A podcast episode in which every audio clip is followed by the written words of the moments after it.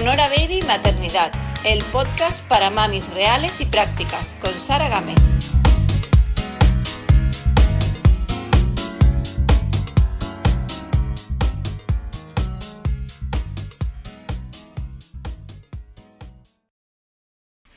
Hola comunidad sonora, hoy os traigo una entrevista que va a tratar temas muy duros y complicados en relación a los niños y a las niñas, pero son temas que creo que se deben hablar, temas de los que nos conviene saber y que tenemos el deber de entender para poder prevenir ciertos problemas serios que ninguna madre, estoy segura, y ningún padre quiere que sucedan a sus hijos o a sus hijas. Para hablar de todos estos temas, tengo hoy conmigo a Sonia. Sonia es asesora de familias durante la etapa de entre 0 y 6 años. Ella es especialista en temas, pues eso, muy interesantes, como por ejemplo pueden ser la escucha activa, la prevención de abusos, el bullying entre niños, la sexualidad en la infancia, el saneamiento de la herida primaria y un largo etcétera.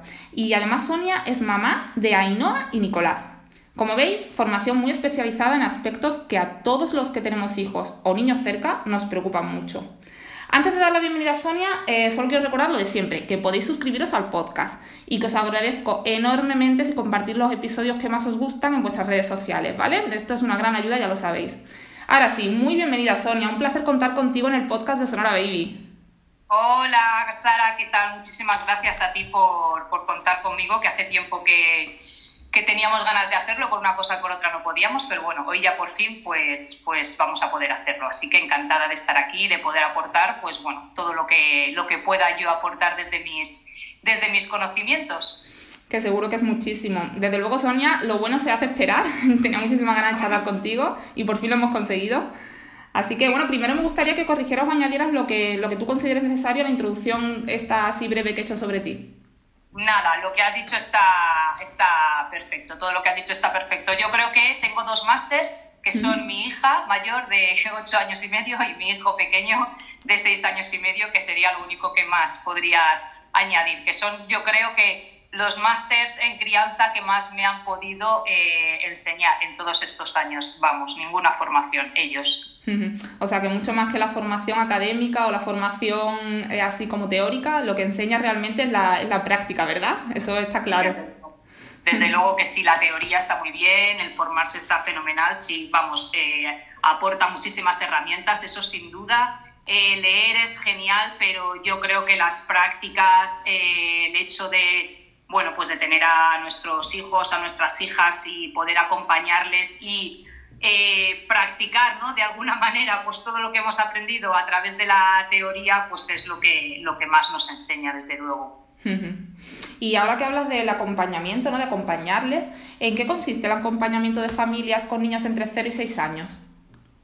Eh, bueno, yo hago acompañamientos a familias, pero en realidad el 90%, mm, diría casi el 100% de, de, mi público eh, son mujeres, madres, que son las que, bueno, pues en realidad más necesitan ese acompañamiento. Alguno hecho a familias, sobre todo en los talleres, pero eh, como acompañamiento que me solicitan es más de, de mujeres madres porque bueno, pues la soledad con la que muchas veces viven la, maternidad y la crianza eh, son las que conectan un poco más con esa necesidad de, criar y educar en el, en el, respeto, por lo menos a mí, las madres que, que me llegan, y, y, por eso son las que contactan con, conmigo. Entonces, cuando hago un acompañamiento, me baso principalmente en, pues en la escucha, en el reflejo de sus emociones para que ellas puedan vivir pues, su propio proceso emocional, su, su crecimiento ¿no? como, como, madres, como mujeres, su empoderamiento en la maternidad, porque bueno, pues, eh, todas las que somos madres sabemos que, que muchas veces nos sentimos superadas, nos sentimos angustiadas y que a veces y en una grandísima mayoría de las ocasiones no necesitamos a nadie que nos diga lo que tenemos que hacer, sino simplemente un espacio de, escucha. Entonces, eh, yo creo que es importante el acompañamiento basado en el eh, respeto de las emociones, en el no juicio, en la escucha y sobre todo para mí algo importante y que he aprendido pues, a través de formaciones es que eh, no existe un asesoramiento sin acompañamiento, aunque en realidad sí podríamos acompañar sin llegar a asesorar, o sea, simplemente acompañar y, escuchar, ¿no? Entonces, bueno, cuando yo hago un acompañamiento, un asesoramiento, no me gusta pues decir lo que exactamente tienen que hacer, sino que me gusta más colocarme en una posición pues horizontal, ¿no? Lo único que a través de las formaciones que yo he ido haciendo a lo largo de estos siete años, pues he aprendido una serie de herramientas que a lo mejor la persona que solicita mis servicios no tiene y que yo le voy a poder ir dando pues para poder tener una, una crianza eh, con sus hijos que sea, pues, eh, digamos, un poco más, vamos a decir que llevadera, feliz o, bueno, la palabra un poco, ¿no? Que le más fácil, digamos, ¿no? Entonces, un poco, pues, consiste en, esto. Y, me surgen un par de dudas a raíz de esto que, has explicado. Eh, la primera sería, has mencionado que suelen ser madres, o sea que eh, esta sociedad evidentemente sigue siendo las madres las que mayoritariamente son las que se encargan del cuidado de los hijos, ¿no? Y las que pueden solicitar este tipo de servicios. Los padres no tienen estos problemas, quizás, y nos, o, es que o, no creen tenerlos y por eso no solicitan este tipo de servicios. Pues yo creo que conectan un poco menos con esta necesidad, delegan más en la madre. También es cierto que elegimos muchas veces el, pues el quedarnos en casa ¿no? para, para poder criar y educar a, a, nuestras hijas y a nuestros hijos desde, desde casa los primeros años. Y entonces, pues por lo que yo veo o por lo que me dicen, ¿no? Eh, digamos que los padres están como un poco más desconectados, quizás no ven esta, esta necesidad. Y luego a muchos pues les cuesta también el, conectar con, la, con una crianza que no sea la, tradicional, ¿no? la que han de alguna manera recibido porque parece que están pues negando. ¿no? Si, yo creo que en realidad son heridas que están todavía ahí y que les cuesta más pues ponerse en contacto con, con sus propias emociones pues para ver que, que necesitan hacer las cosas de otra manera y que les facilite a la hora ¿no? de, de, criar y de educar a sus hijos de una manera más sana, claro, porque luego, pues depende de la crianza que quieras hacer, pues eh, vas a buscar unas herramientas o no las vas a buscar, porque a lo mejor no crees que sea necesario. Sí, yo también he notado eh, por los casos cercanos que tengo en mi entorno que los padres son mucho más reacios a, implementar tipos de crianza, como llamamos ahora, ¿no? respetuosas o del no castigo o del no violencia física ni verbal. Son más reacios a, estas nuevas corrientes ¿no? que están demostradas psicológicamente que son mejores para los niños. Sin embargo, las madres son como más flexibles, quizás porque nuestro nuestro interior nos dice que realmente debería ser así, que, la maternidad debe ser más, mm, pues más tranquila y más respetuosa con el niño, ¿no? Claro, en realidad también es verdad que eh, nosotras tenemos un embarazo que dura nueve meses y desde ese momento ya estamos de alguna manera pues conectando con, con el bebé, ¿no? Desde, desde el principio. Y es cierto que a los padres les cuesta más porque algunos a lo mejor se se involucran emocionalmente, ¿no? Lo que es en el, en el embarazo, en estar en contacto pues, con la tripa, con el bebé, a otros a lo mejor se le hace raro y realmente cuando se dan cuenta de que son padres es cuando tienen a ese bebé en los brazos, ¿no? Entonces, esos nueve meses que ya hemos vivido nosotras, pues de alguna manera también, o sea, yo entiendo que, que es algo que nos que nos ayuda a conectar con eso, que para ellos, pues lógicamente eso es imposible. Y luego, pues la naturaleza, ¿no? Que nos hace tener esta conexión con, con los hijos que a los padres en realidad no, por naturaleza no se lo, no se lo da. Una vez leí eh, hace no mucho que, que, es lo que estás comentando, que, que los padres incluso tardaban a veces meses, o sea, cuando sus niños, sus bebés tenían meses ya de edad, era cuando realmente ellos empezaban, cuando, eh, cuando el bebé era capaz de interactuar de cierta forma con el padre, quizás haciendo una mueca o cualquier tontería, era cuando realmente ellos empezaban a tener el sentimiento de paternidad y ese vínculo tan especial con el niño. Hasta entonces muchos padres no, consiguen tener ese vínculo tan fuerte y claro, tiene todo su sentido por lo que dices, porque durante el embarazo nosotras ya vamos creando ese vínculo, ¿no? Claro, claro. Em, bueno, eh, em, a raíz también de esto que, comentas del acompañamiento emocional con la madre y tal, dices en, tu, en tu web una frase que me ha llamado la atención, dices, lo difícil que le puede resultar a un adulto acompañar emocionalmente a un niño o niña si no se ha puesto previamente en contacto con sus emociones. ¿A qué te refieres? ¿Cómo podemos ponernos en contacto nosotras con nuestras emociones? Bueno, eh, diría que eh, solemos depositar, por ejemplo, el cambio del comportamiento de nuestros hijos y de nuestras hijas, eh, solemos depositar el cambio en ellos y no nos damos cuenta ni, somos conscientes que en realidad el verdadero cambio está en nosotros, ¿no? Como, como padres. Si nosotros, por ejemplo, no sabemos identificar ni canalizar lo que estamos sintiendo o por qué lo estamos sintiendo, pues, por ejemplo, cuando no nos hacen caso a la hora de recoger, cuando les decimos que vengan y no vienen inmediatamente. Eh, bueno, podríamos poner un montón de, ejemplos. Entonces nos va a ser muchísimo más eh, difícil poder llegar a, empatizar con eh, las emociones de, de ellos. Si sabemos, por ejemplo, ver qué hay detrás de lo que nosotros sentimos cuando, por ejemplo, pues no nos hacen caso, ¿no? Si nosotros profundizamos en nuestras propias emociones, que, puede haber, por ejemplo, pues detrás de las emociones de ira o de rabia que podamos sentir a la hora de, por ejemplo, pues eh, decirles que recojan y que no recogen, ¿no? Entonces, eh, cuando profundizamos en, en estas emociones nuestras, y, nos paramos a ver qué es lo que hay, nos va a ser a la vez más fácil también poder llegar a entenderles, ¿no? A, ellos. Si detrás de, esta emoción de rabia y de ira hay un miedo, pues un miedo, por ejemplo, a que se vuelvan unos eh, desobedientes, ¿no? O un miedo a que lo vayan a dejar siempre tirado y vayamos a tener que ser nosotras o nosotros siempre los que tengamos que recoger todo. O un miedo a que sean unos inadaptados a la,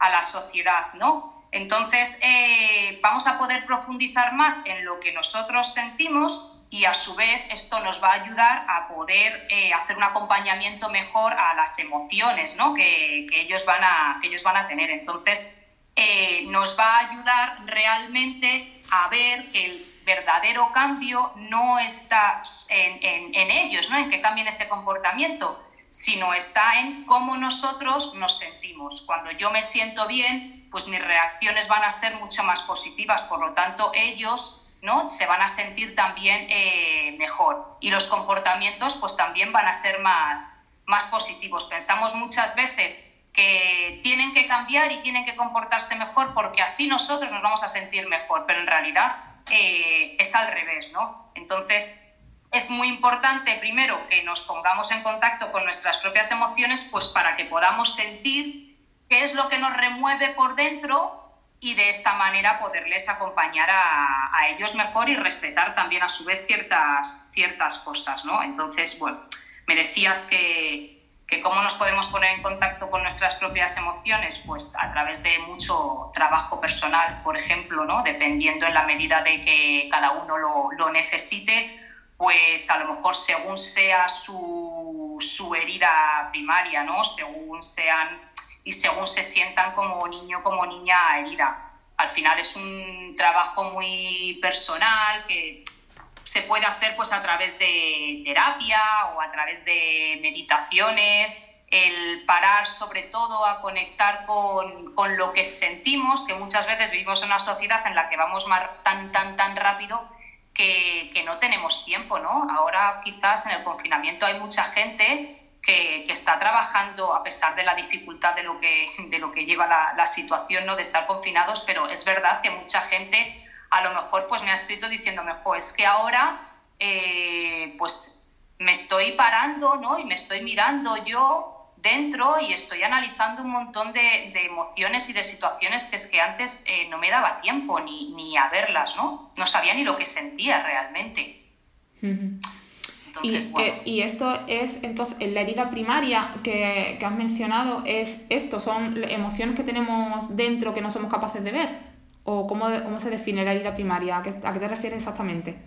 Eh, en realidad, eh, emociones que no somos capaces de, ver o de gestionar, pues de cosas que nos han pasado, por ejemplo, eh, Alice Miller dice el cuerpo, o sea, tiene un, libro, ¿no? Que es muy conocido que se llama el, cuerpo nunca miente, porque en realidad es el encargado de reflejar, pues, todas las emociones que, que sentimos a través de sensaciones y de, y de actos que descargamos pues de forma descontrolada contra las personas equivocadas, ¿no? A través de toda la represión que hayamos podido vivir en nuestra infancia o de situaciones que hayamos podido vivir, situaciones, eh, pues bueno, no muy respetuosas, situaciones desagradables, teniendo en cuenta que siempre nuestros padres eh, lo han hecho lo mejor que han podido y en la medida en la que han podido, pues al igual que lo hacemos eh, ahora, ¿no?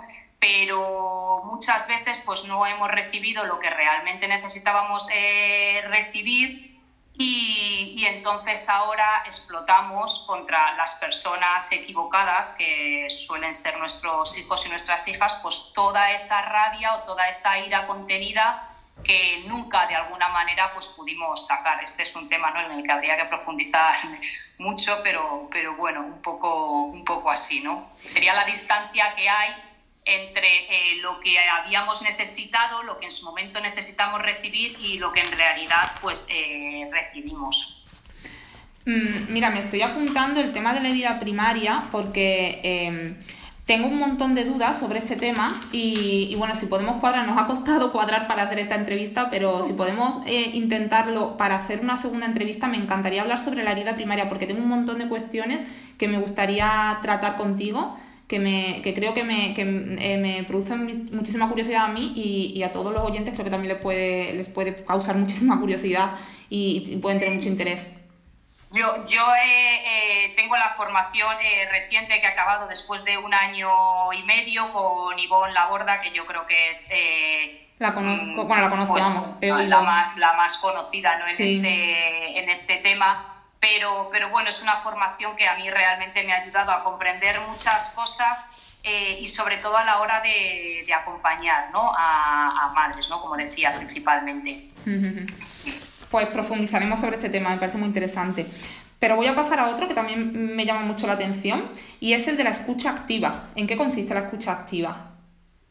Pues la, escucha activa, que realmente cuando decimos escucha nos pensamos que es eh, el hecho de, escuchar, ¿no? de escuchar a la, otra persona. Pero la escucha activa en realidad es una manera de comunicarse que se centra en, la persona a la que escuchas y a la que, acompañas y que consiste realmente en tratar de, entender pues, lo que hay detrás muchas veces de los mensajes verbales, ¿no? Sin que se sientan juzgados, eh, enseñándoles de alguna manera a poner nombre a lo, que, a lo que están sintiendo y que puedan comprender lo que, lo que les está pasando. Entonces, es una manera de comunicarnos que se enfoca principalmente en la comprensión y, el acercamiento mutuo a la, a la, otra persona. ¿no? Muchas veces pues, los problemas en las relaciones parten realmente de, de malos entendidos, ¿no? Que, no, que no comprendemos de la otra persona, eh, de que nos comunicamos de una manera como más centrada en, nosotros mismos y, no nos centramos en lograr comprender lo que la otra persona está necesitando o está, o está sintiendo, ¿no? Es, eh, consiste mucho en la, en la aceptación y, bueno, como decía, en la, en la comprensión y, bueno, sobre todo en, el no juicio, en, una conexión emocional que nos ayude pues, a, comprender lo que, lo que en este caso pues, nuestros hijos puedan estar sintiendo. ¿no? Entonces, escuchar activamente pues, supone acompañar al niño a tratar de, que pueda entender él lo que hay detrás de sus propios mensajes eh, verbales, pero sin que se sienta juzgado y sobre todo también, muy importante, sin dirigir su propia, su propia vivencia ¿no? emocional, sino simplemente acompañando sus emociones, nombrándolas sin negarlas, reflejando lo que, lo que va sintiendo, porque muchas veces cuando... Eh, queremos hacer, eh, cuando queremos escucharles, a veces en lugar de escuchar, lo que hacemos es un interrogatorio, ¿no? Con el fin de que, de que nos cuenten lo que les está pasando. Y en un grandísimo porcentaje de las ocasiones, pues en realidad no nos cuentan nada porque, porque muchas veces no saben ni lo, que, ni lo que están sintiendo, ¿no? Es a través precisamente de nuestro reflejo, ¿no? De lo que están sintiendo cuando ellos conectan pues con esa emoción o con eso que, les pasa. Entonces, pues bueno, a través de la escucha activa lo que se trata es de sacar a la luz la, vivencia que, el otro está, que el otro está sintiendo. ¿no? Yo me pongo al servicio de la otra persona para simplemente escucharla sin minimizar, sin desviar lo que está sintiendo, sin decir pues frases ¿no? del tipo de bueno, no pasa nada, pero si ya lo haremos, o bueno, se te ha roto pero no te preocupes, porque, porque no pasa nada, porque bueno, pues hacemos otro, que fíjate lo que hay aquí y tal, y lo hacemos pues desde el cariño y desde el amor, por supuesto, ¿no? Y porque, bueno, pues en realidad es como sabemos hacerlo. Pero, pero no estamos teniendo en cuenta la, emoción ni de alguna manera pues les estamos eh, escuchando, ¿no? Entonces, eh, eh, claro, mm, esto es un poco la teoría, pero luego en la práctica, ¿cómo, cómo yo eh, hago una escucha activa con mi hijo? O sea, ¿qué pautas he de seguir? Porque claro, eh, es muy fácil decir, pues, mm, no le, no le guíes, ¿no? No le guíes en sus emociones. Por ejemplo, la típica frase de, que le decimos a los niños, ay, no, no llores más, no llores más. No, bueno, pues si el niño tiene que llorar, que llore, ¿no? Entonces, en, en ese momento es difícil no, no, soltar ese tipo de frases que tenemos tan interiorizadas porque es lo que creemos que le puede calmar. Nosotros no queremos verle sufrir y, es lo que nos sale decirle. ¿Cómo, eh, en la práctica, cómo ponemos eh, esto eh, con ellos mm, de forma correcta, que nos, que nos salga de forma natural y que de verdad le estemos ayudando y estemos haciendo una escucha activa buena? Claro, es que eh, con la escucha activa, por ejemplo, eh, yo no me centro en mi emoción, ¿no? En esto que, comentas de, ay, qué penas, que no quiero que lo, que lo pase mal, pero no quiero que lo pase mal porque en realidad eh, es por mi propia emoción, o sea, soy yo la que no quiero que lo pase mal, soy yo la que no quiero que, esté triste porque me, me apena verle triste, no puedo quizás sostener esta emoción, ¿no? Que a lo mejor a veces es tristeza, pero a veces puede ser rabia, ¿no? Entonces no puedo sostener esta emoción porque yo misma me, desbordo, entonces lo, intento cortar porque yo sé que si le voy a escuchar, claro, mm, si yo escucho va a salir mucha más información, entonces si está triste puede que vaya sintiendo mucha más tristeza, si tiene rabia, pues a lo mejor sale mucha más rabia, pero claro, todo lo que no se queda dentro se, se, pudre, ¿no? Entonces, lo que pasa es que muchas veces no nos centramos en, la emoción que, que, nuestros hijos o nuestras hijas puedan estar sintiendo, sino que nos centramos en nuestra propia emoción de necesito que esto se pase lo antes posible porque es que yo no, pues eso me da muchísima pena y no puedo soportarlo o, o me está dando una rabia que es que voy a estallar aquí y tal. Entonces, con la escucha activa no nos sentimos incómodos porque, porque no vamos a sentir eh, la vivencia del otro, ¿no? en este caso de nuestros hijos, como nuestra propia, sino que, va a ser su propia vivencia. Entonces, por ejemplo, pues eh, si está muy triste y está llorando, si no sé qué decir, pues a lo mejor simplemente puedo estar a su lado y decirle, ah, vaya, estás muy triste, porque no te ha gustado a lo mejor que te quiten esto, le ha quitado un juguete, imagínate, no te ha gustado que te quiten este juguete y a lo mejor pues el niño efectivamente está triste porque le acaban de quitar un juguete y no le hace ninguna gracia que le quiten el juguete. Entonces lo que solemos hacer muchas veces es, bueno, no te preocupes, venga que yo te doy otro, bueno, ahora se lo pedimos, o bueno, no llores, si no pasa nada, si no es para tanto. Entonces entramos ahí en nuestro propio discurso eh, basado un poco en, la persona adulta, ¿no? Y, nos olvidamos realmente de que eh, la emoción de la tristeza o de la, de la rabia de que le hayan quitado el juguete es suya, ¿no? Entonces, si yo simplemente escucho y le digo, te da mucha, te da mucha pena, ¿no? Que te hayan quitado el juguete, o te da mucha rabia que te hayan quitado el juguete, pues el niño va a conectar con eso, va a decir, pues sí, es que yo no, es que yo no quiero dejárselo, es que yo no quiero dejárselo. Y ahí pues podemos seguir eh, tirando del hilo. No quieres dejárselo porque lo has bajado tú a la calle y no te apetece ahora que te lo quiten. Pues no, es que no me apetece que me lo quiten. Yo quiero jugar con eso porque además es nuevo. Pues claro, es nuevo, te lo acaban de regalar y no te apetece dejárselo. Pues no, yo no quiero tal cual. ¿Te parece si se lo pedimos? Entonces ahí podemos hacer a través de la o sea, a través de la escucha, a la vez también podemos estar haciendo un acompañamiento emocional, ¿no? Porque en realidad va muy, va muy ligado, va muy unido la escucha y el acompañamiento, ¿no? Entonces, bueno, ejemplos podríamos poner un montón, pero, sí, pero bueno, creo que se... Bueno, este podría ser un poco como no negar lo que está ocurriendo y basarnos en el reflejo de esas emociones y de esos sentimientos que están teniendo. Muchas veces no hay madres que me dicen, jo, es que yo me quedo ahí, que no sé qué hacer. Bueno, pues si no sabes qué hacer, a lo mejor simplemente te puedes decir, vaya, jo, qué rabia, ¿no? Que te la han quitado. Y quedarte ahí, pues, ay, me la han quitado, jo, simplemente, ¿no? Como sin negarlo, pues estoy aquí a tu lado, ¿no? Sí, o simplemente quizás es muchas veces mejor quedarse callada y ya está, ¿no? Y estar al lado suya abrazándole y punto, ¿no? Si no sabes qué decir, mejor no... Claro, o, o, simplemente pues una expresión, ¿no? Como de vaya rabia que te está dando. Claro, lo que nosotros estemos viendo, lógicamente también según la edad lo vamos a hacer de una manera o de otra, vamos a usar un vocabulario otro, esto es evidente, ¿no? y, transmitirle que estás ahí y que lo está y que, te importa, que te importa lo que estás sintiendo y ya está, simplemente. Claro, claro, no hacer la emoción nuestra, ¿no? Y quererla cortar, sino que intentar, pues a través del reflejo, que vaya saliendo que vaya saliendo un poco todo. Eh, Sonia, una de las formaciones que has realizado es sobre las peleas entre hermanos. ¿Cómo podemos evitarlas o por lo menos minimizarlas si es que esto se puede conseguir? Qué miedo tenemos a las, a las peleas entre, entre, hermanos. Mucho.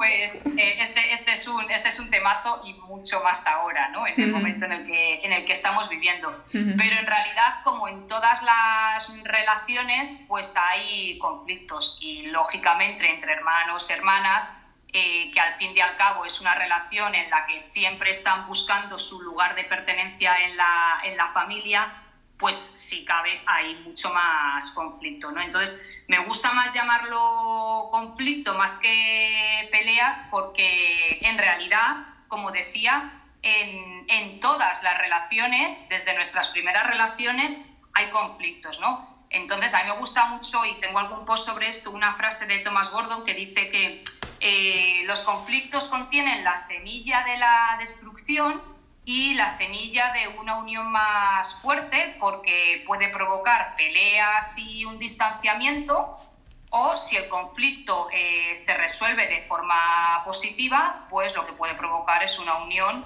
de mayor comprensión y entendimiento ¿no? entre las partes, en este caso los, los hermanos. Entonces, en realidad una pelea es un conflicto que no están sabiendo resolver, y que al final se convierte pues en una pelea muy difícil de sostener pues eh, por parte de los padres muchas veces ¿no? que carecemos pues de ciertas herramientas para acompañar estos momentos tan duros porque es cierto que son que son muy muy duros perdón y no podemos llegar a conectar pues a lo mejor con lo que con lo que está pasando entonces si, ¿Qué es lo que pasa? Que muchas veces pues recurrimos a lo fácil, ¿no? A, pues os separo, tú castigado aquí, tú castigado allá, o ya no vais a hacer esto nunca más, o bueno, pues un montón de, frases, pero si el conflicto no se resuelve a pesar de que les separemos, ese conflicto va a seguir estando ahí, ¿no? Entonces saldrá de forma continua y es ahí cuando se empiezan a, a provocar las,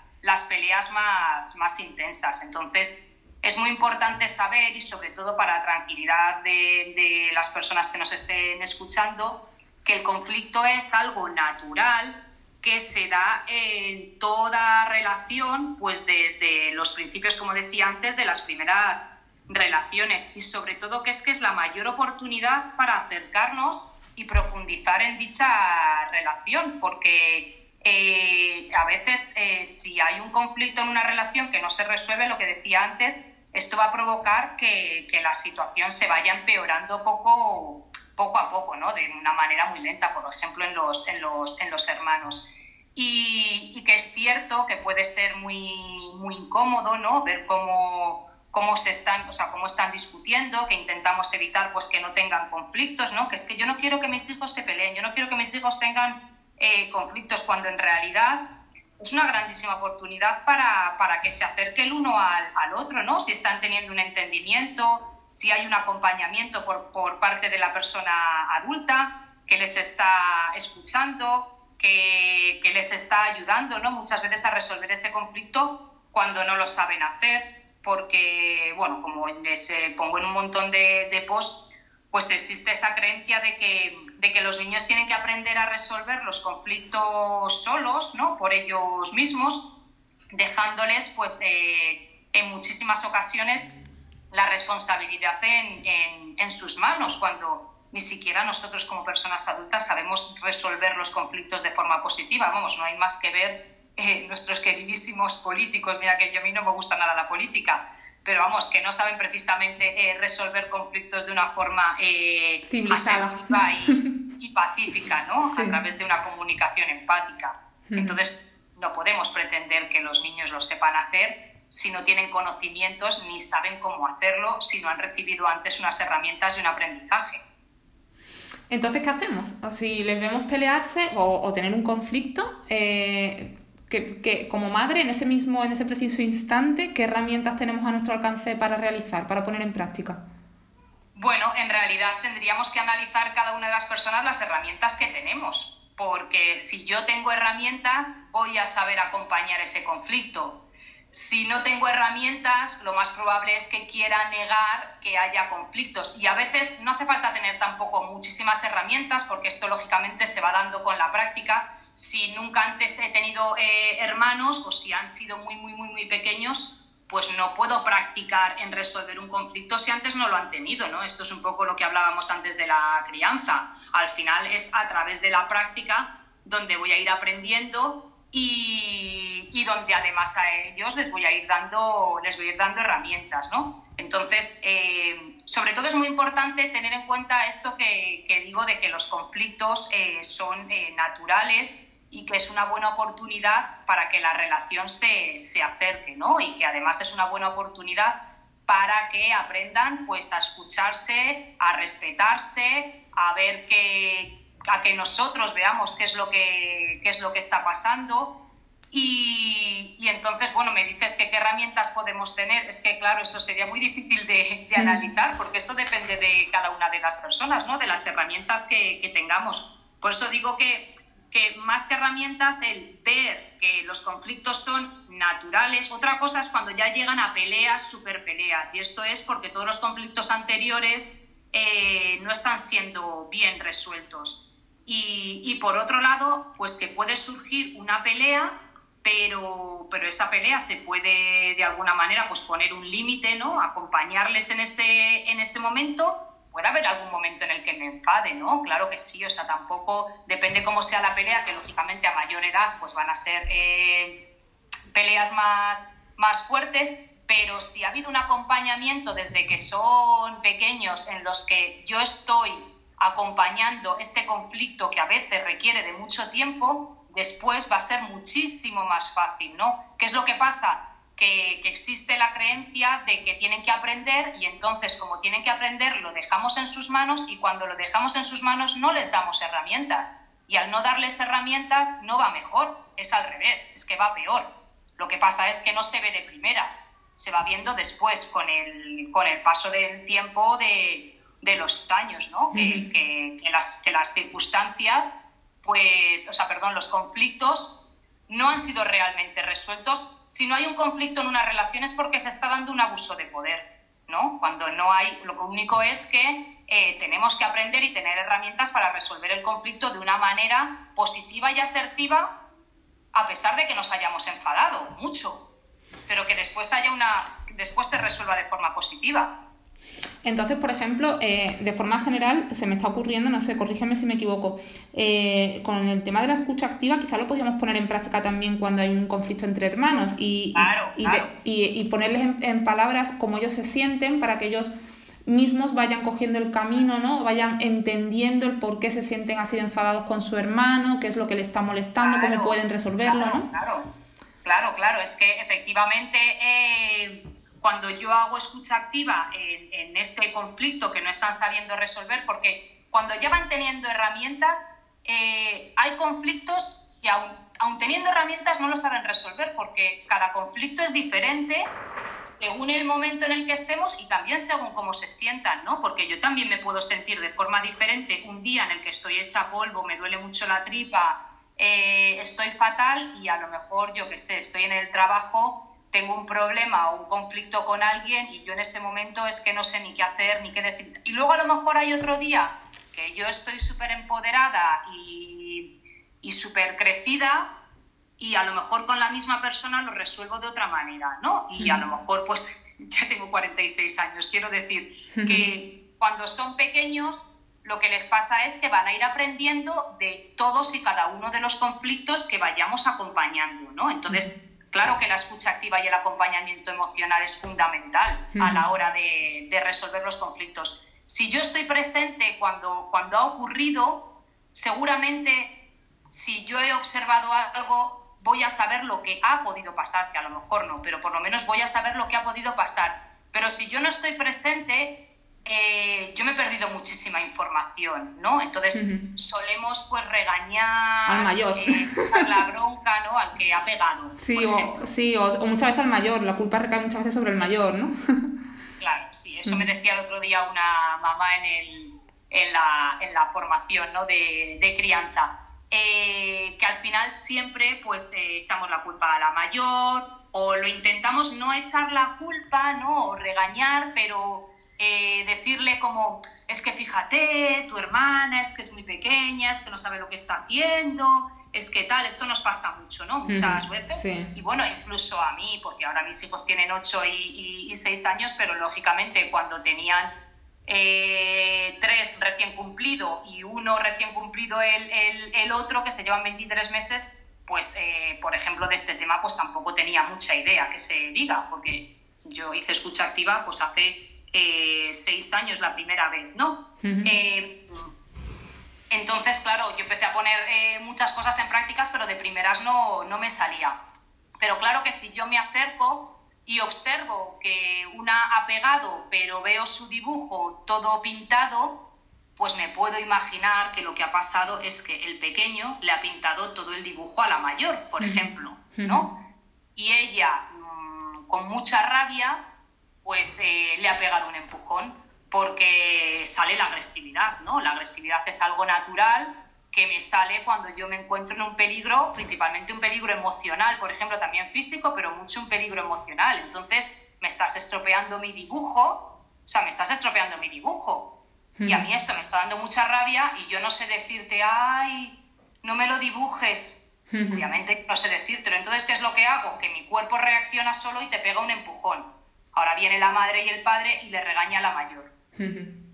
Sin saber lo que ha pasado la mayor se queda con todo eso y, claro, como no se le ha escuchado, como no se ha visto lo que ha pasado, todo eso se le queda dentro. Y entonces después van a seguir saliendo más conflictos hacia el hermano pequeño porque, de alguna manera, por su culpa, eh, ella está recibiendo toda la regañina, castigo o lo que se le haga, ¿no? Entonces, si yo veo esto, pues me puedo acercar y decir, vaya, ha pintado todo tu dibujo tu hermano pequeño, ¿no? pues claro, normal, claro que te dé tanta rabia y que estés tan enfadada. Lo único que eh, no le podemos empujar, porque si le empujo le puedo hacer daño. Eh, ¿Te ha molestado mucho que te, que te pinte el dibujo? Pues sí, me ha molestado mucho porque yo estaba aquí pintándolo y tal. Claro, normal que te estés tú aquí con tu esfuerzo y, y que te haya pintado el dibujo, pues lógicamente que te dé mucha rabia. ¿Quieres que le digamos algo? Pues sí, porque ellos no saben, ¿no? Entonces a lo mejor yo me puedo dirigir al hermano pequeño y poner eh, voz a lo que la mayor está sintiendo. Oye, pues le ha dado mucha rabia que le pintaras el dibujo, yo sé que tú no te has dado cuenta, pero si quieres te voy a dar a ti un lápiz y una hoja para que tú lo pintes, por ejemplo. ¿Me parece? Entonces la mayor se siente escuchada, se siente atendida, se siente comprendida, se siente apoyada y, y, no le están regañando ni se le está, pues a lo mejor, pues eso, que no se le tiene en cuenta porque como el otro es más pequeño, ¿no? Entonces, a medida de, si yo voy interviniendo en estas cosas, les voy aportando muchas herramientas, pero claro, esto es un trabajo de pico y pala todos los días. Sí, y de ponerlo mucho en práctica para que al final te, salga de forma natural. Y, y, claro, importante que la mayor no se le está quedando enquistado ese, ese odio ¿no? hacia el pequeño, que es la fuente de sus problemas al final, en, en estos casos. Eso es, eso es. Porque después lo que pasa, de ahí es de donde surgen las peleas fuertes. De ahí es de donde surgen las peleas fuertes, de toda esta rabia que a lo mejor yo durante mucho tiempo me he ido guardando pues de ciertas cosas, ¿no? Que me han echado la bronca sin que se me escuche, porque, o sea, ¿quién abusa antes en este caso? se ve a la que abusa la mayor porque le ha pegado el empujón, pero en realidad, ¿quién abusa antes? Eh, eh, lo que pasa es que nos cuesta mucho eh, poner la palabra abuso, pero si tú me estropeas mi dibujo, tú me estás molestando a mí antes, aunque lógicamente no lo haces con una mala intención, porque es que no sabes lo que, lo que estás haciendo. Si es que no hay una mala intención, ni en niños de 2, ni de 3, ni de 4, ni de 5, ni de 6, ni de 7. No hay una mala intención como nosotros queremos pensamos que hay, pero sí es cierto que eh, le ha estropeado el dibujo a, la otra, ¿no? Y, por eso la otra se ha enfadado y te ha empujado, pero realmente quien de alguna manera ha abusado primero ha sido el, el pequeño, ¿no? Se entiende perfectamente, me parece un muy buen ejemplo. Además, de esta forma entendemos muy bien cómo podemos poner en práctica eh, esto, esto, bueno, pues esta escucha activa y cómo podemos resolver conflictos sin que se enquisten en los pequeños. Eh, Sonia, voy a pasar a un tema que, es más eh, bueno, delicado, y, pero me gustaría que, me hablaras un poquito de él, es sobre el bullying. Eh, ¿Cómo detectamos que nuestro hijo o nuestra hija puede estar a lo mejor sufriendo este acoso, quizás en el colegio, bueno, pues por parte de, de iguales? ¿Cómo podemos detectarlo? Pues bueno, este es un tema en el que hay que profundizar muchísimo, que nos llevaría mucho, mucho tiempo, ¿no? Pero es importante sobre todo pues tener con nuestros hijos, con nuestras hijas, una relación sincera, una relación sana, que tengan la confianza ¿no? de que cualquier cosa que les pase nos la vayan a contar, por pequeña que pueda parecernos pero que, que, nos la vayan a contar, porque muchas veces lo que pasa es que nos, nos cuentan ciertas cosas y a lo mejor pues para restarle importancia, eh, para que de alguna manera no sufran o porque nosotros pensamos que así no van a sufrir, pues sin darnos cuenta, sin ser conscientes de, de ello, pues les vamos restando importancia, bueno, no te preocupes, pues mañana seguro que ya te hace caso, eh, bueno, pues eh, no le hagas ni caso, tú eh, mira para otro lado cuando te diga eso, ¿no? Pero en realidad tampoco hacemos mucho más. Siempre, como digo, sin juzgar a nadie ni muchísimo menos, porque además es un tema muy, muy complicado y siempre lo intentamos hacer de la mejor manera que, que podemos. Pero lo que pasa es que desde ahí, pues vamos de alguna manera pues silenciando esas pequeñas cositas, perdón, que les va pasando y que después pues eh, también hace que nos dejen de contar otra serie de cosas, ¿no? Porque claro, como cuando nos las cuentan, pues eh, o no tenemos tiempo para escucharles, o si les escuchamos, pues lo intentamos negar o minimizar, restar importancia, etcétera, etcétera, pues al final dejan de, contarnos las cosas, ¿no? Y de todas maneras también tiene esto mucho que ver, pues seguro, o sea, con la, con la crianza que hayamos tenido, eh, cómo les hayamos eh, pues intentado transmitir el tema de, los límites, importantísimo, ¿no? El tema de, los límites, eh, yo misma, ¿no? A la hora de, poner un límite a la otra persona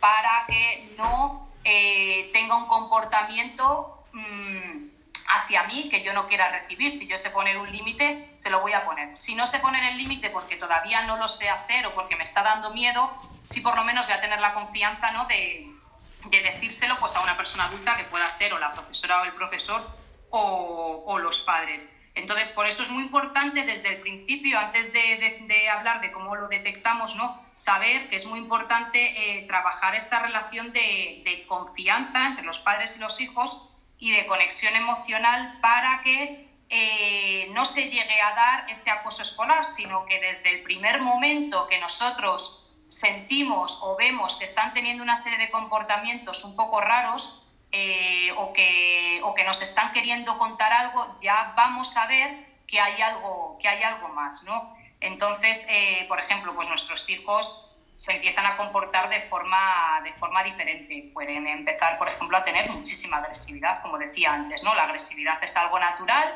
que eh, nos sale cuando nos encontramos en, en, peligro. Entonces yo me siento en un peligro emocional que no estoy sabiendo gestionar eh, y cuando llego a casa pues me sale todo a través de la agresividad porque no sé hacerlo de otra manera y porque además muchas veces pues cuando me pasa algo como nunca es nada, como si te caes, venga, no pasa nada, venga, levántate, venga, eres un valiente, bueno, a ti si te hacen algo, tú lo que tienes que hacer es decirle que no te importa, tal pero, pero vamos, ahí vamos restando importancia ¿no? a todo esto, como decía antes, que, les está pasando. Entonces, podemos ver, por ejemplo, pues que, empiezan a tener muchísimo miedo por todo, ¿no?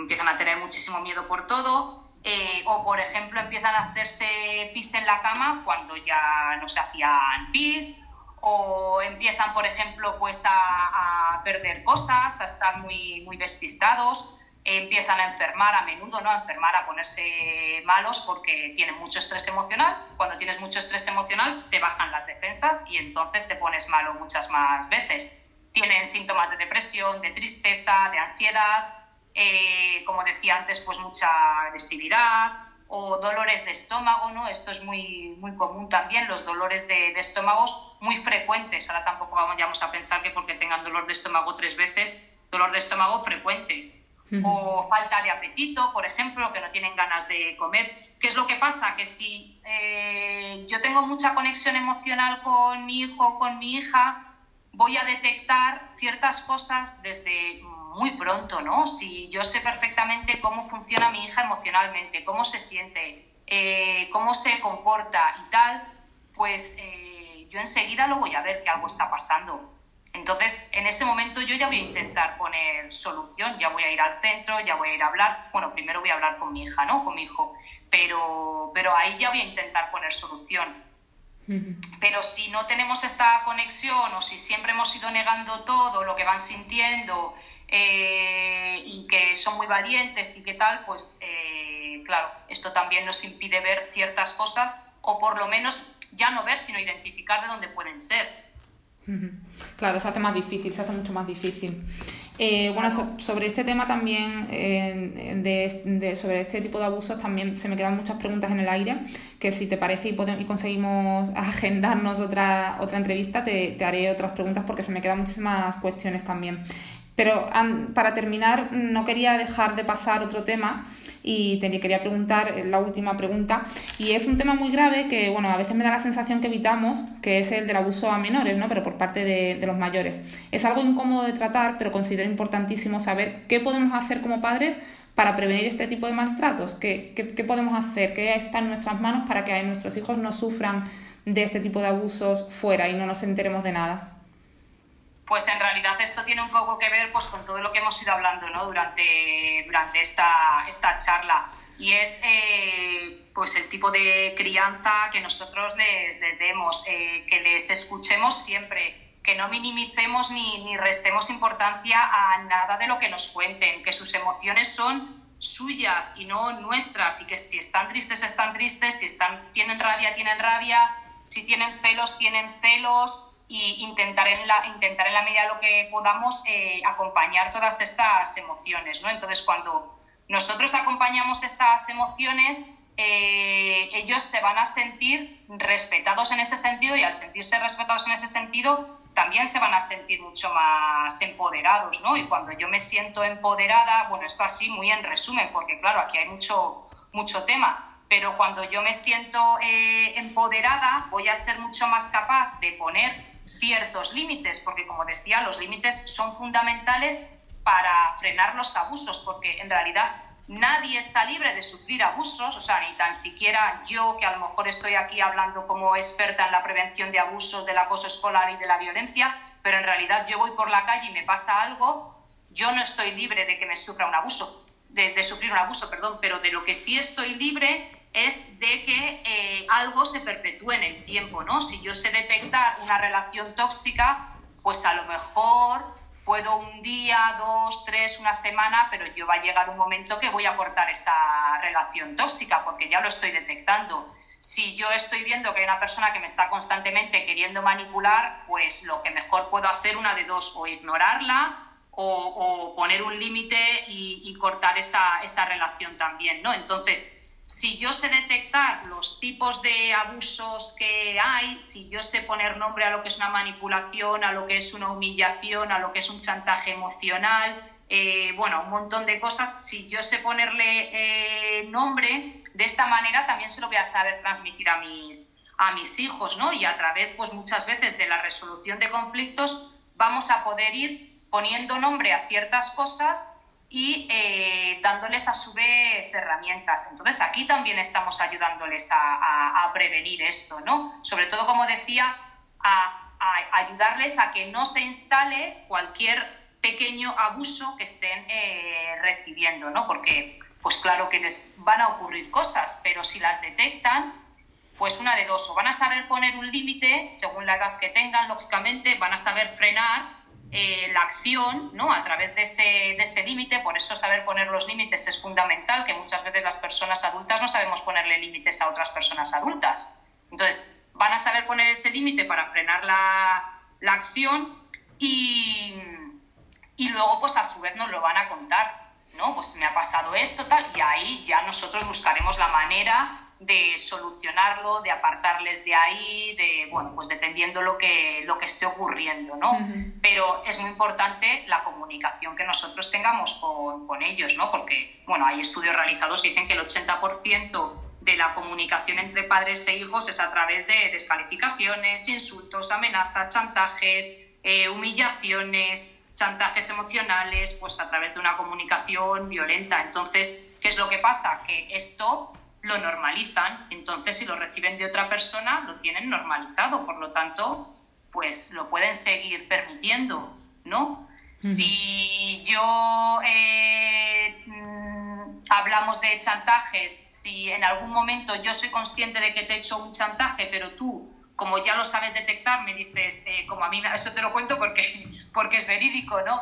Eh, mamá, a mí no me hagas chantajes porque no pienso hacerte caso nunca a ningún chantaje que me hagas, ¿no? Porque yo puedo, como me dice ya luego haces tus cursos y tus, y tus talleres de, de abusos de estos, pero luego me lo haces a mí.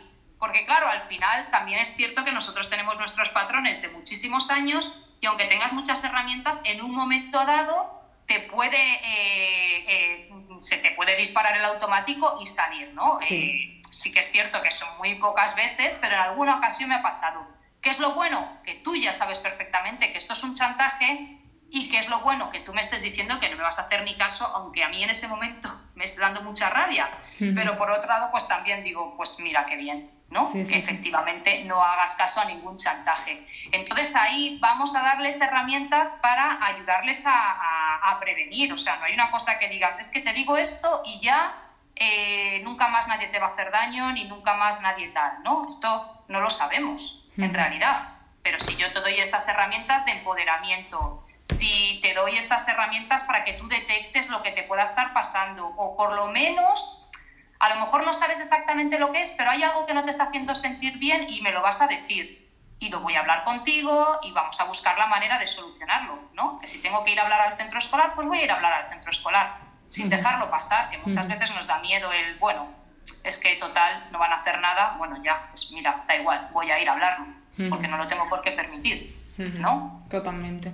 Y Sonia, eh, ¿cómo ves tú, por ejemplo, que, que no sé si es positivo o, o no están preparados quizás para ello, eh, hablarles desde tempranas edades sobre el abuso. Es decir, pues por ejemplo, les estamos duchando, imagínate, y decirles, em, ay, por cierto, tú no tienes que permitir que nadie te toque el cuerpo, ¿eh? porque, no sé, explicarles de cierta forma desde muy temprana edad, empezar a explicarles lo que pueden consentir y lo que no, porque quizás ellos tienen normalizado que, bueno, que mamá le baña y, y, le enjabona y tal, y entonces a lo mejor en el colegio lo, lo, tiene que permitir también si un adulto se lo quiere hacer. No sé, yo son cuestiones que me planteo que son duras de explicar, pero yo me las planteo como madre porque me da muchísimo miedo que abusen en algún momento de mis hijos. Claro, cuando yo, o sea, en realidad esto se trabaja mucho a través del autoconocimiento de tu propio cuerpo, ¿no? A través de la autorregulación. Cuando yo desde pequeña, por eso se puede trabajar en realidad, ¿a partir de cuándo podemos trabajar la prevención de abusos? En realidad se puede trabajar desde que son bebés, porque desde que son bebés eh, yo puedo trabajar muchas cosas, por ejemplo, pues el tema de la temperatura, ¿no? El tema de la autorregulación. Muchas veces pues como nosotros tenemos frío, les abrigamos. Lógicamente, eh, que a mí me ha pasado porque tenemos miedo que se enfríen, etcétera, etcétera, pero a lo mejor el niño está como un pollo. Pues oye, le voy a quitar un poco de ropa. Pero bueno, es, es cierto que desde que son bebés eh, es difícil poder ver ciertas cosas, pero desde que son muy pequeñitos, yo te puedo ir dan, o sea, dejando a ti que te autorregules eh, en un montón de cosas, ¿no? Y por ejemplo, la lactancia materna, tú sabes cuánto tienes que mamar tú sabes cuándo tienes hambre y la lactancia demanda es una manera eh, de, que tú te autorregules en tu alimentación, que es la lactancia materna o la lactancia artificial, ¿no? Pero que te autorregules en tu alimentación. Eh, por ejemplo, con el control de esfínteres. Pues si tú eres quien ya decide que se quiere quitar el pañal, eh, tú estás decidiendo con tu propio cuerpo lo que quieres hacer. No hay nadie que diga, venga, que ya estás preparado, te quitamos el pañal porque como ya acabas de cumplir dos años, pues ya te lo quito. No, vamos a aprovechar ahora en el confinamiento, que esto me lo ha preguntado mucha, mucha gente. Como digo, siempre esto de verdad sin ningún interés de, juzgar a nadie, ¿no? Porque lo hacemos pues por como nos transmite la sociedad muchas cosas o como sabemos. Pero es cierto que pensamos, bueno, ahora que a mí me viene bien que estoy en casa, te voy a quitar el pañal pero a lo mejor es que a, él o a ella no le viene bien, ¿no? Entonces, eh, estoy adelantando ciertos procesos o con la alimentación, de se lo tiene que comer todo, eh, se tiene que comer a las dos y media de la tarde y antes no puede comer nada, o a la merendata. Entonces, aquí en realidad te estoy diciendo constantemente eh, que tú no eres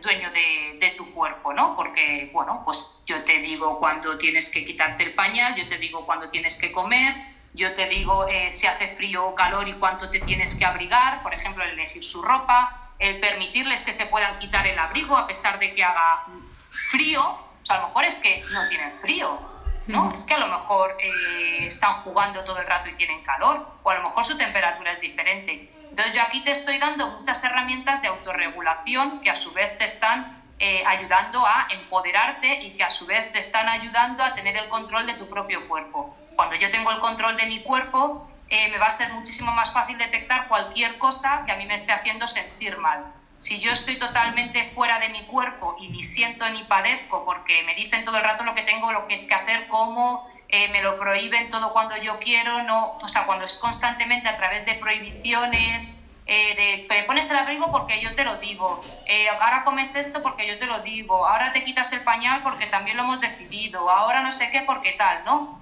Lógicamente no significa que porque hayamos hecho alguna cosa de estas, que tampoco, por favor, las personas que nos estén escuchando, no significa que por eso eh, sus hijos o sus hijas vayan a ser más vulnerables de sufrir abusos, que no es eso. Es todo una suma de cosas, todo, todo, todo. Pues desde eso hasta lo de los conflictos, hasta lo de la escucha, hasta, o sea, es un montón de cosas. Pero es cierto que si yo trabajo desde que son muy pequeños, pues ciertas cosas van a ser más fáciles, ¿no? Entonces, yo te estoy empoderando y te estoy ayudando a que tú detectes ciertas cosas y eso te va a ayudar a ti a, pues como decía, ¿no? a, que, a que sea más fácil que lo, que lo detectes. Y aquí yo creo que me estoy yendo un poco del tema porque me pongo a hablar, pero vamos, que sí lo que me decías de, de, la, de la bañera, que efectivamente pues se puede, se puede ir nombrando, eh, es muy importante dar nombre a los genitales, que esto nos da mucha vergüenza y entonces pues lo negamos, ¿no? Negamos esas partes y el brazo es brazo y la pierna es pierna y la vulva pues es la flor, el chichi, el churri, el, bueno, yo qué sé, 50.000 nombres. Y, y, el pene, en lugar de ser pene, pues es la pistola de Darth Vader, el espada de Darth Vader, el... yo qué sé.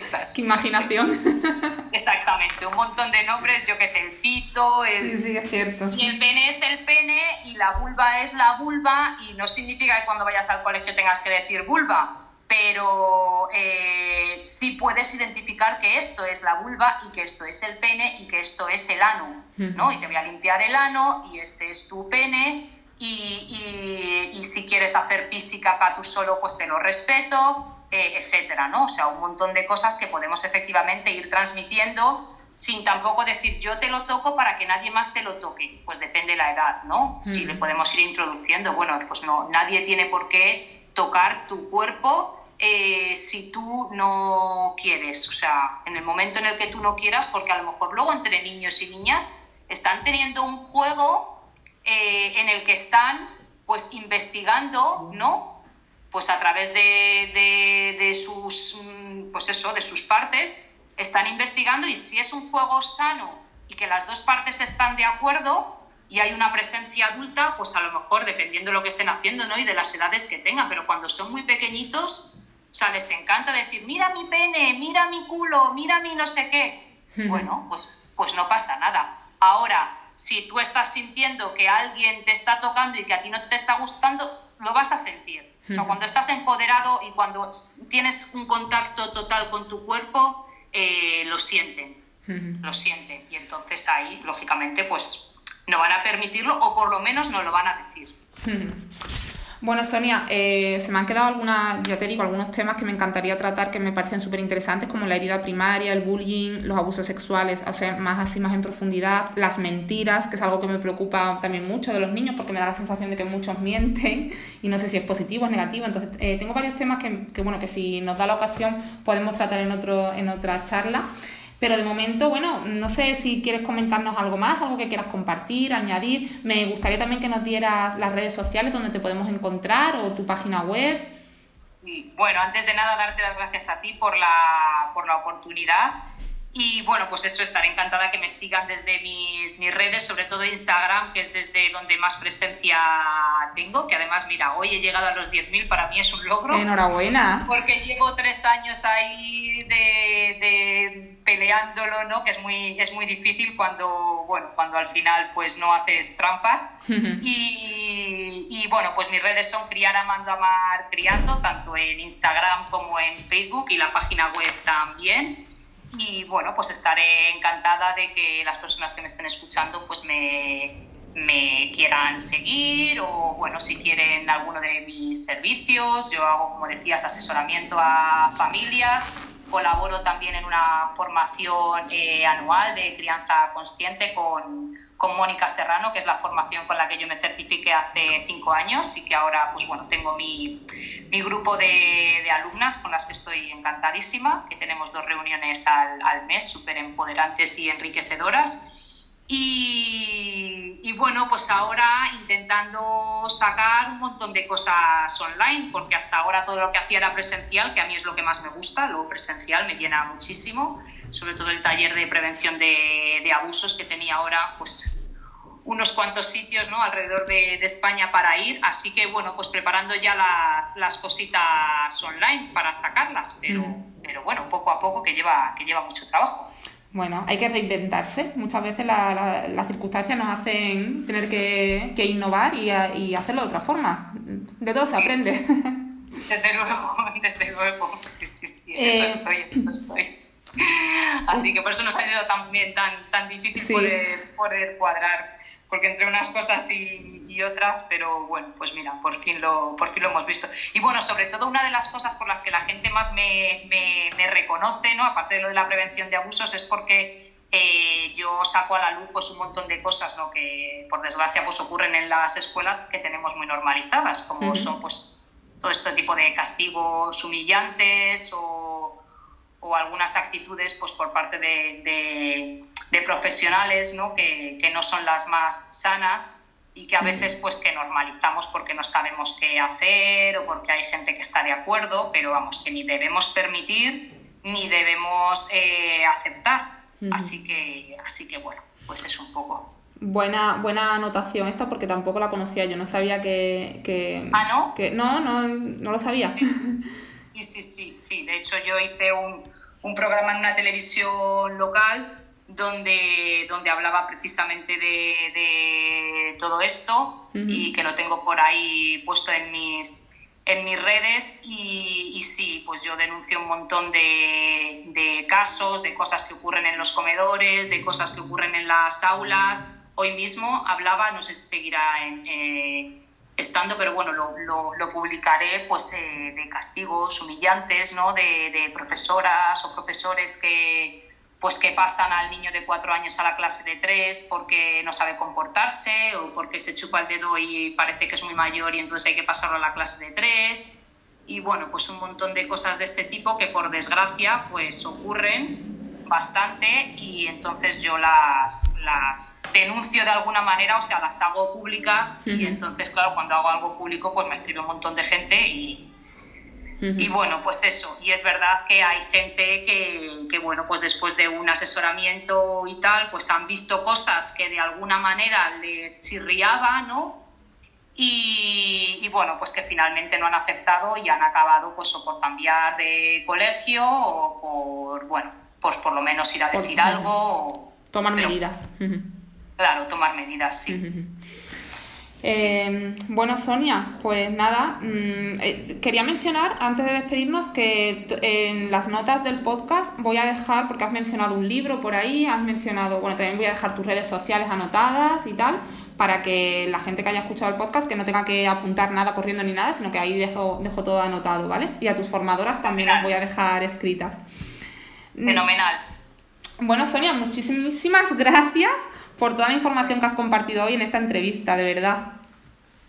Bueno, gracias a ti por, por darme la, la, oportunidad y por, por, hacer este podcast que llega a mucha gente. Yo creo sinceramente que haces una gran labor divulgadora sobre temas realmente importantes en la infancia y te deseo todo lo mejor en tu maravilloso proyecto profesional y todos los proyectos que comentabas, pero sobre todo en tu precioso proyecto de vida con tus dos hijos que, que estás educando maravillosamente. Gracias, gracias igualmente, Nico. Eh, bueno, a los oyentes del podcast, nada, recordaros que vuestra suscripción eh, nos ayudaría muchísimo y que difundáis este podcast.